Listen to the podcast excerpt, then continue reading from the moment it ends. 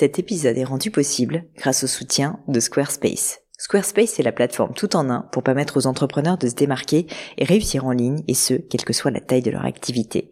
Pourquoi est-ce que j'ai choisi Squarespace comme sponsor du podcast? D'abord parce que je sais qu'ici vous êtes très nombreux à entreprendre, avoir un podcast ou un projet qui nécessite d'être valorisé sur un site web. Et que Squarespace propose des outils vraiment simples d'utilisation pour avoir un site beau, propre et efficace en un minimum de temps. Quelques exemples de fonctionnalités, des templates de sites web personnalisables et adaptatifs pour créer des sites beaux et design en un temps record, l'outil email, le nerf de la guerre pour développer votre activité et communiquer avec vos clients, ou encore leur outil SEO intégré pour émerger sur Google sans être un produit métier. Alors si vous voulez donner à votre business toutes les chances de se développer, je ne peux que vous recommander d'aller sur le site squarespace.com. En plus, Squarespace vous offre moins 10% sur votre première commande de site web ou de domaine avec le code Pauline. N'hésitez pas et rendez-vous sur squarespace.com, code Pauline. Hello à tous, ici Pauline Agneau et bienvenue sur mon podcast. Je vous laisse découvrir un extrait de mon interview à venir avec Bruno Racine. à l'époque, vous aviez donc un, spectre d'action qui était extrêmement large parce que vous en parliez, euh, théâtre, opéra, mm. Euh, musée, bibliothèque. Exactement, enfin c'est incroyable.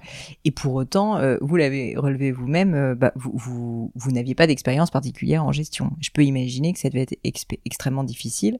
est-ce que vous avez eu un mentor? Comment s'est fait la formation? Comment, comment est-ce que vous avez pris vos marques? Alors, évidemment, le, la formation que j'avais était celle que reçoivent tous les tous les élèves de, l'ENA et notamment la partie en réalité la, plus formatrice qui est le stage qui durait qui, dure qui dure un an. Enfin c'était quand même assez assez limité. Au Quai d'Orsay euh, j'étais dans une hiérarchie, j'étais chef d'un bureau qui comportait trois personnes, dont moi-même, donc c'était relativement euh, limité. Là, la, ville de Paris était une organisation très très structurée parce qu'elle était très ancienne. C'était un peu comme une administration d'État à certains, à certains égards. Euh, est-ce que j'ai eu un mentor? Je me souviens pas vraiment. à l'époque, je pouvais demander souvent conseil à mon frère ou à moi, enfin des proches, disons.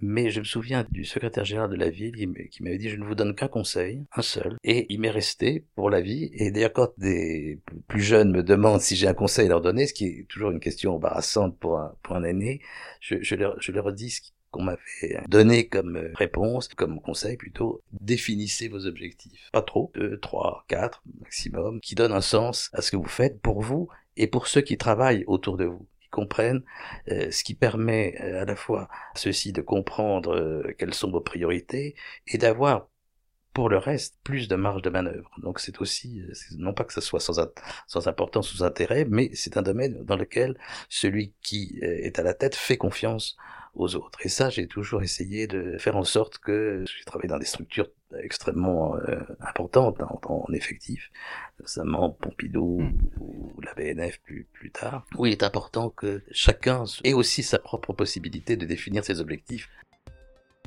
Cet extrait vous a plu? Pensez à vous abonner directement sur votre application de podcast préférée pour être sûr de ne pas le rater. À bientôt